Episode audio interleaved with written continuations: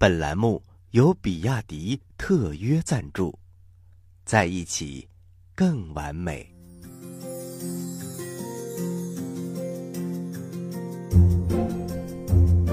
各位大朋友、各位小朋友们，大家好，欢迎收听宝林叔叔讲故事。我是宝林叔叔。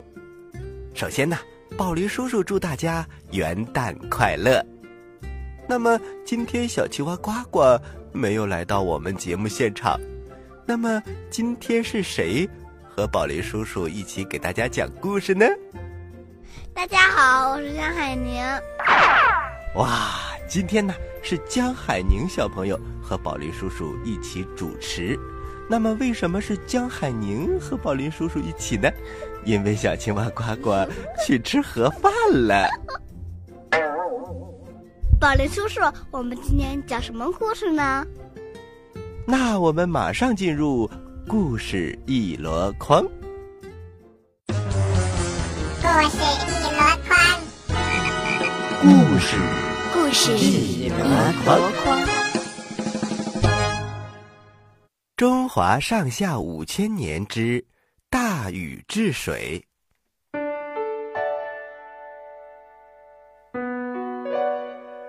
在尧担任首领期间，黄河流域经常发生水灾，良田沃土、房屋牲畜都被淹没。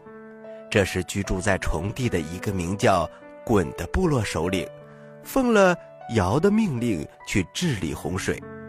鲧用了将近九年的时间治理洪水，不仅没有制服洪水，反而使洪水闹得更大更凶了。那到底是为什么呢？因为鲧只知道铸造堤坝来挡住洪水，却不知道疏通河道。后来呀，堤坝被河水给冲垮了，灾难就越来越严重。舜接替尧担任部落首领之后，发现鲧的工作失职，于是就杀了鲧，并且让鲧的儿子大禹去治理洪水。大禹吸取了他父亲的经验教训，采取了疏导的办法，带领百姓们开渠排水，疏通江河，兴修水利，灌溉农田。传说在大禹治水的十三年当中，他曾经有三次路过自己的家门而不入。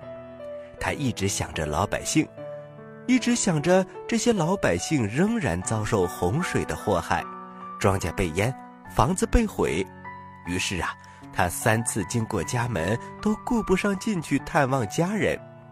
经过多年的努力，大禹终于治理好了水患，把洪水引到大海里去了，为社会的安定繁荣发展起到了积极的推动作用。舜年老以后，也像尧一样，开始物色部落联盟首领。大禹因为治水有功。就被舜选定为自己的继承人，因此，在舜去世之后，大禹就继任了部落联盟的首领。在他的治理下，部落和平，九州安定。后来，大禹命人铸造了象征九州和平的九鼎。这时，随着生产力的发展，社会产品出现了剩余，那些氏族部落的首领们利用自己的权力。把剩余产品据为己有，以公有制形式存在的氏族公社开始瓦解。被大禹选定的继承人东夷首领伯益拒不接受。后来，禹所在的夏部落贵族便拥护禹的儿子启为部落联盟首领。启建立了中国历史上第一个奴隶制国家——夏朝，从此开创了。子继父位的世袭制度。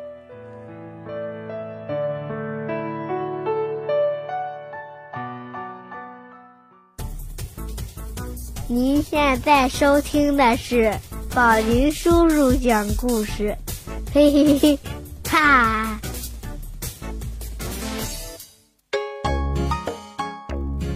小朋友们，大禹治水的故事我们讲完了。江海宁，你喜欢这个故事吗？喜欢。那么，我们接下来还会给大家带来一个新故事，休息一下，马上回来。拉会儿天。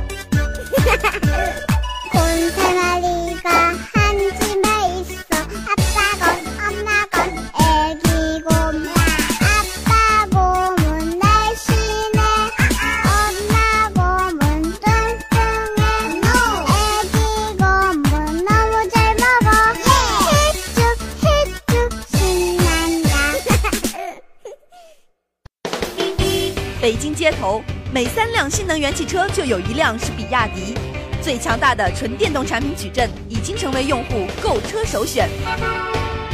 比亚迪。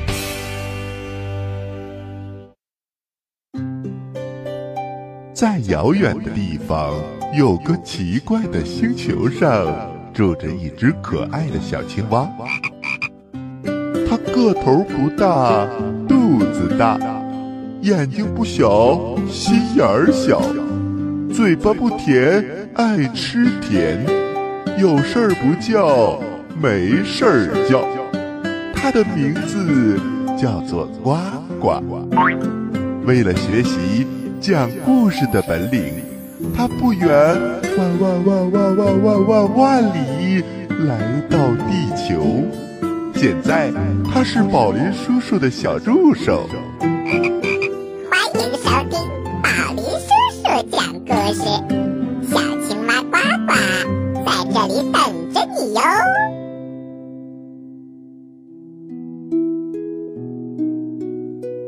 各位大朋友，各位小朋友们，欢迎大家回到宝林叔叔讲故事。今天和我一起主持节目的是江海宁小朋友。大家好。刚才我们讲了一个大禹治水的故事。接下来讲什么故事呢？江海宁小朋友点播一个吧，《爱丽丝梦游仙境》啊。那么宝林叔叔接下来就给大家讲《爱丽丝梦游仙境》，只不过是简短版的哟。《爱丽丝梦游仙境》，爱丽丝靠着姐姐坐在河岸边很久了，由于没有什么事情可做。她开始感到厌倦，她一次又一次瞧着姐姐正在读的那本书，可是书里没有图画，也没有对话。爱丽丝想：要是一本书里没有图、没有对话，那还有什么意思呢？天热的让他非常非常的困，甚至迷糊了。但是爱丽丝还是认真的盘算着。这时，忽然一只粉红眼睛的白兔贴着他的身边跑过去。爱丽丝并没有感到奇怪，甚至于听到兔子自言自语的说：“哦，亲爱的，哦，亲爱的，我太迟了。”就这样，爱丽丝也没有感到离奇。虽然过后她认为这件事非常奇怪，但是当时她却觉得很自然。后来。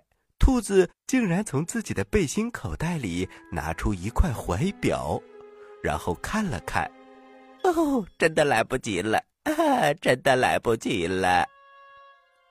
爱丽丝好奇的跟着这只兔子，刚好看到那只兔子跳进矮树下面的一个大洞里，爱丽丝也紧跟着跳下去，她根本没有考虑要怎么出来。这个兔子洞开始像走廊，笔直的向前，后来突然向下了。爱丽丝还没来得及站住脚，就掉进了一个深井里。这个井非常非常的深，爱丽丝就这样往下掉啊掉啊，好像永远也掉不到底儿似的。爱丽丝大声的喊：“还要多久才能掉到底儿？不知过了多久，爱丽丝还在往里掉。就这样，她也没有什么事可干，她就想着白天发生的事情。慢慢的，扑通一声，她终于掉到底儿了。爱丽丝一点儿也没有摔坏，她立刻站起来，向上看了看，黑洞洞的；向前看了看，是一个很长的走廊。她又看到那只兔子正急急忙忙的朝前跑，这回可不能错过机会。爱丽丝像一阵风一样追了过去，在拐弯的时候，她听到兔子说：“哎呀，我的耳朵，我的胡子！”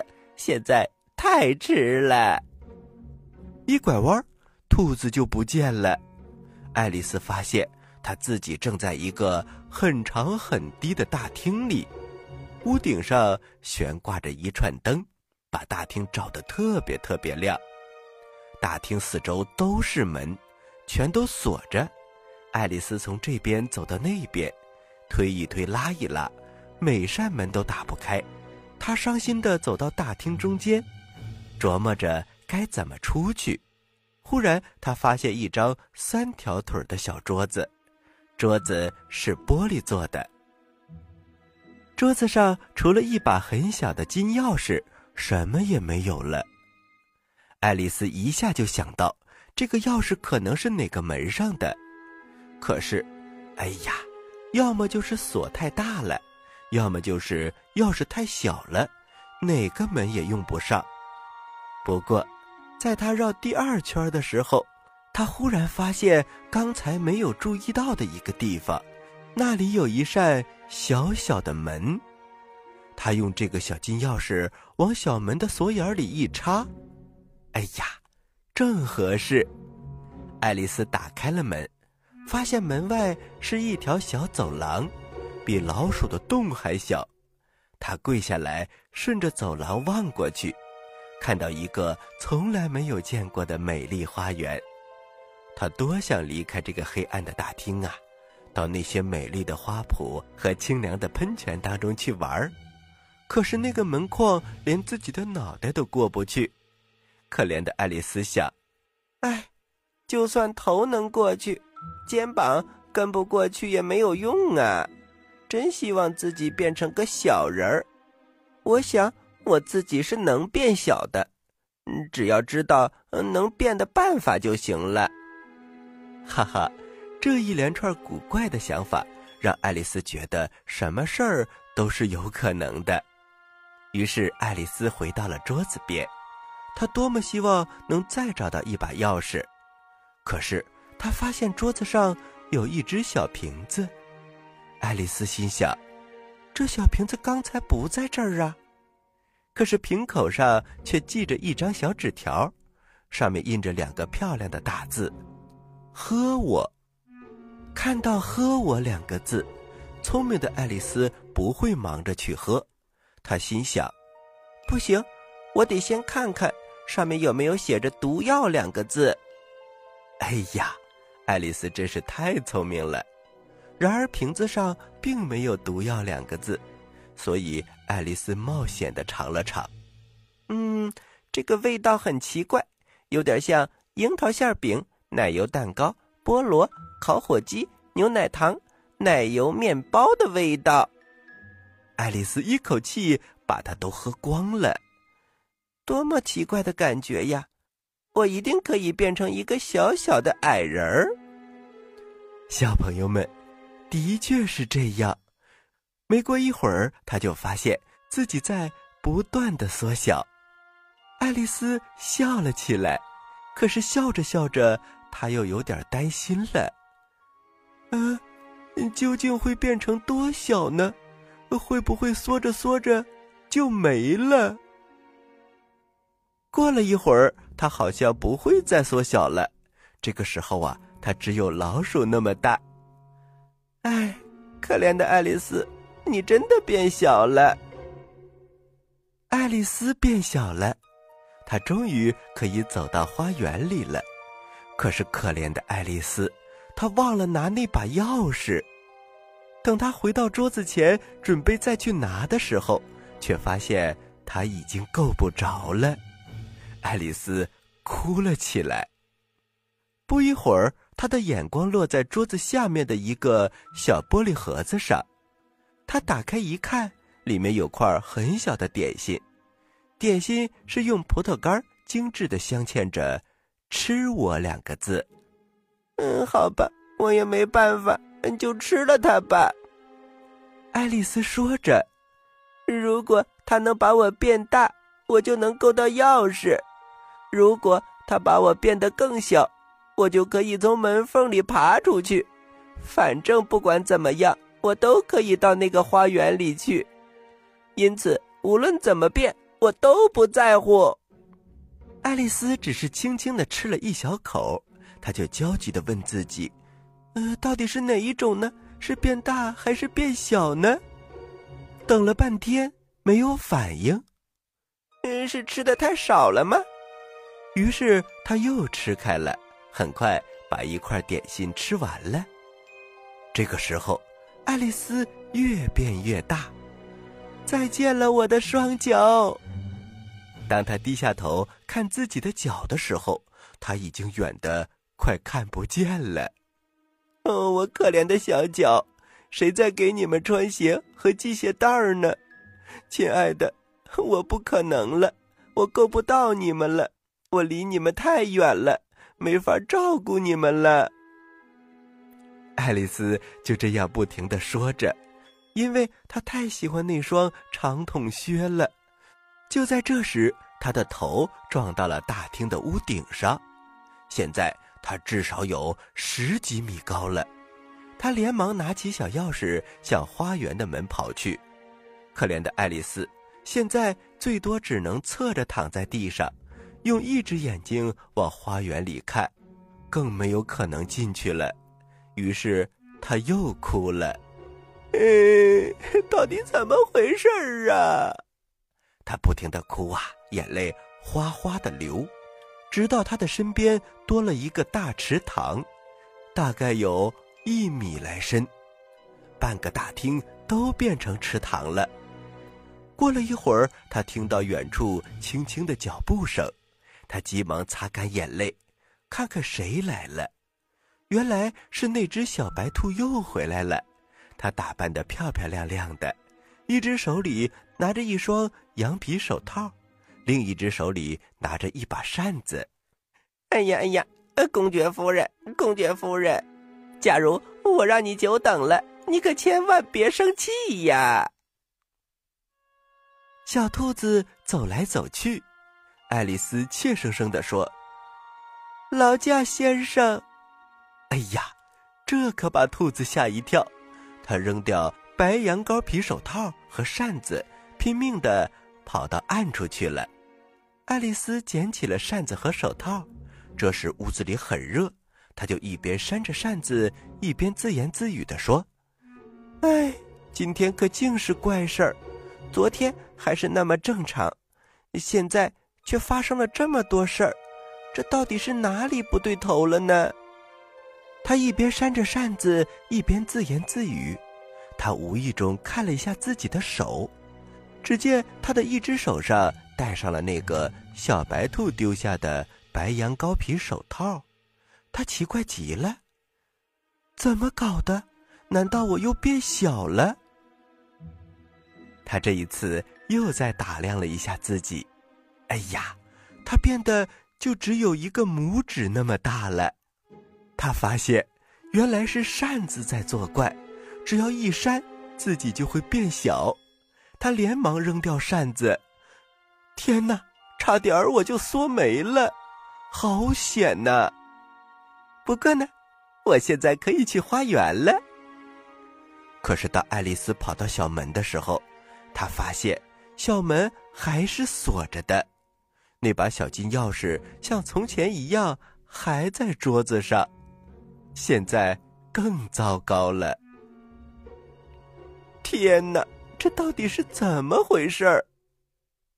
爱丽丝正说着，她忽然滑倒了，咸咸的水已经淹到了她的下巴。她的第一个念头就是：啊，我掉到海里了！随即她马上就明白了，自己在一个眼泪的池塘里，这是他变大的时候流出来的眼泪。天哪，我快被我的眼泪淹死了！这真是怪事儿。说真的，今天全是怪事儿。小朋友们，《爱丽丝梦游仙境》的故事我们就先讲到这儿。今天呢是江海宁小朋友点播的，但是《爱丽丝梦游仙境》的故事太长了，我们只讲一个片段。因为宝林叔叔在之前的节目当中也讲过这个故事，小朋友们如果喜欢的话，可以到我们的微信公众平台“宝林叔叔工作室”当中往前翻一翻，就能够收听完整的故事了。故事都讲完了。今天小青蛙呱呱没来，但是来了江海宁小朋友，所以今天的问题就由江海宁来提了。所以是江海宁提问题。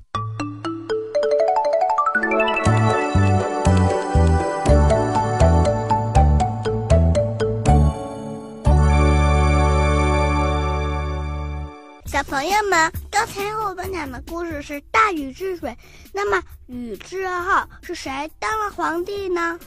你有几个答案可以选呢？一宝林叔叔，二呱呱，三大禹的儿子。